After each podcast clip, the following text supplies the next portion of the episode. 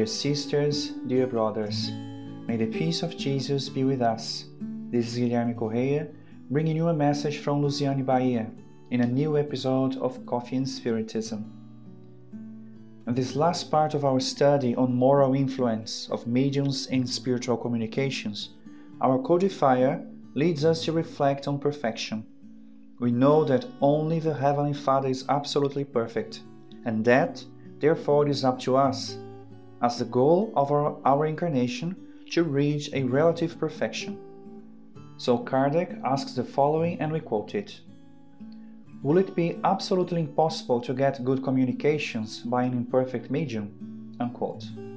The answer of spiritual benefactors is the following An imperfect medium can sometimes obtain good things because he has the beautiful faculty. It is not uncommon for good spirits to use him, in the absence of another, in special circumstances, but this only happens momentarily, since as long as the spirit find one that suits them best, they prefer this one. Unquote.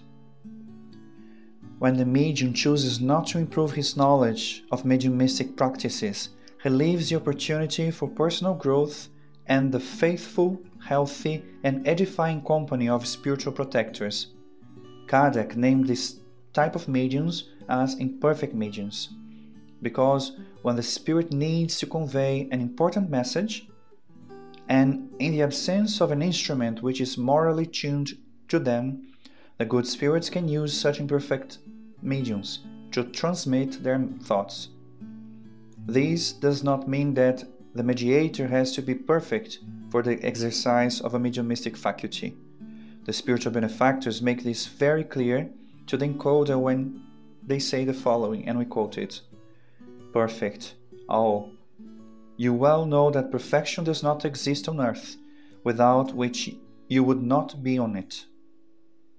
So say good mediums, and that means a lot, as they are rare. A perfect medium would be the one against whom the evil spirit would never dare an attempt to deceive him.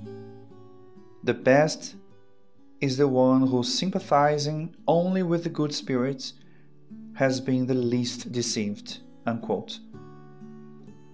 The spiritual friends always reiterate the need to improve ourselves in the spiritual activities we develop. Perfection is not really part of us yet, as we are still immersed in a world of trials and atonements, on the way to the stage of regeneration. What the benefactors try to rise and alert is about our dedication the task that we have to perform, the duty that we have to fulfill. The mediums must not be oblivious to his growth process, the influences to which he is susceptible, the weakness that he harbors within, or even the virtues he had already conquered.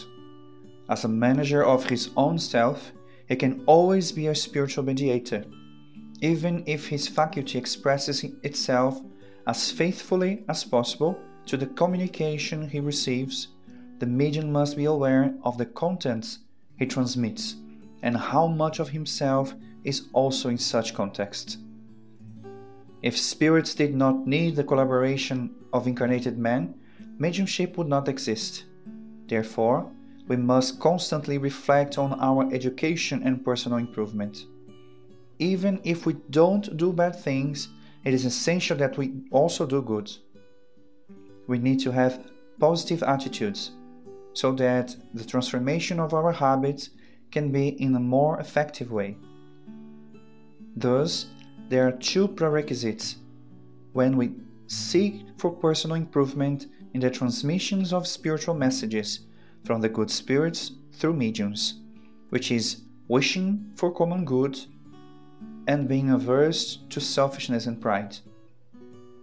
When we desire something, it makes us move forward, and this desire is one of the soul's greatest powers, as highlighted by Leon Denis. While we move forward, we get closer to the divine laws, doing only good for ourselves, making us more vigilant and better each day.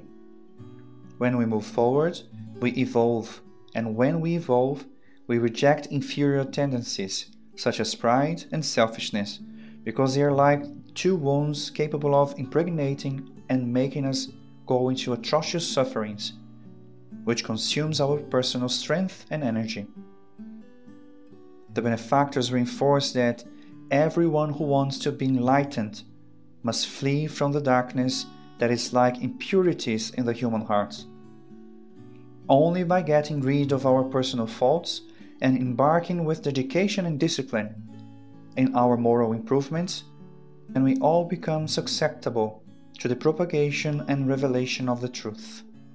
The Spirit concludes the following, and we quote it If the medium is nothing more than an instrument from the point of view of execution, he exerts, however, a very great influence under the moral aspect for in order to communicate, the disincarnated spirits identify with the spirit of the medium. The identification can only be verified if there is between them sympathy, and if it is fair to say affinity. The soul exerts a kind of attraction or repulsion on the free spirits, depending on the degree of similarity between them. Now, the good have an affinity with the good, and the bad with the bad, from which it follows that the medium's moral qualities exert a capital influence on the nature of the spirits who communicate through him. If the medium is vicious, the inferior spirits gather around him and they are always ready to take the place of the good spirits when they are evoked.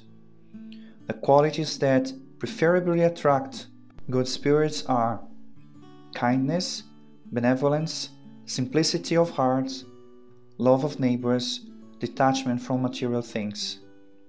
The defects that keep them away are pride, selfishness, envy, jealousy, hatred, greed, sensuality, and all the passions that slaves men to matter. Unquote. We can conclude that the mediumistic phenomenon may happen regardless of the medium's morality.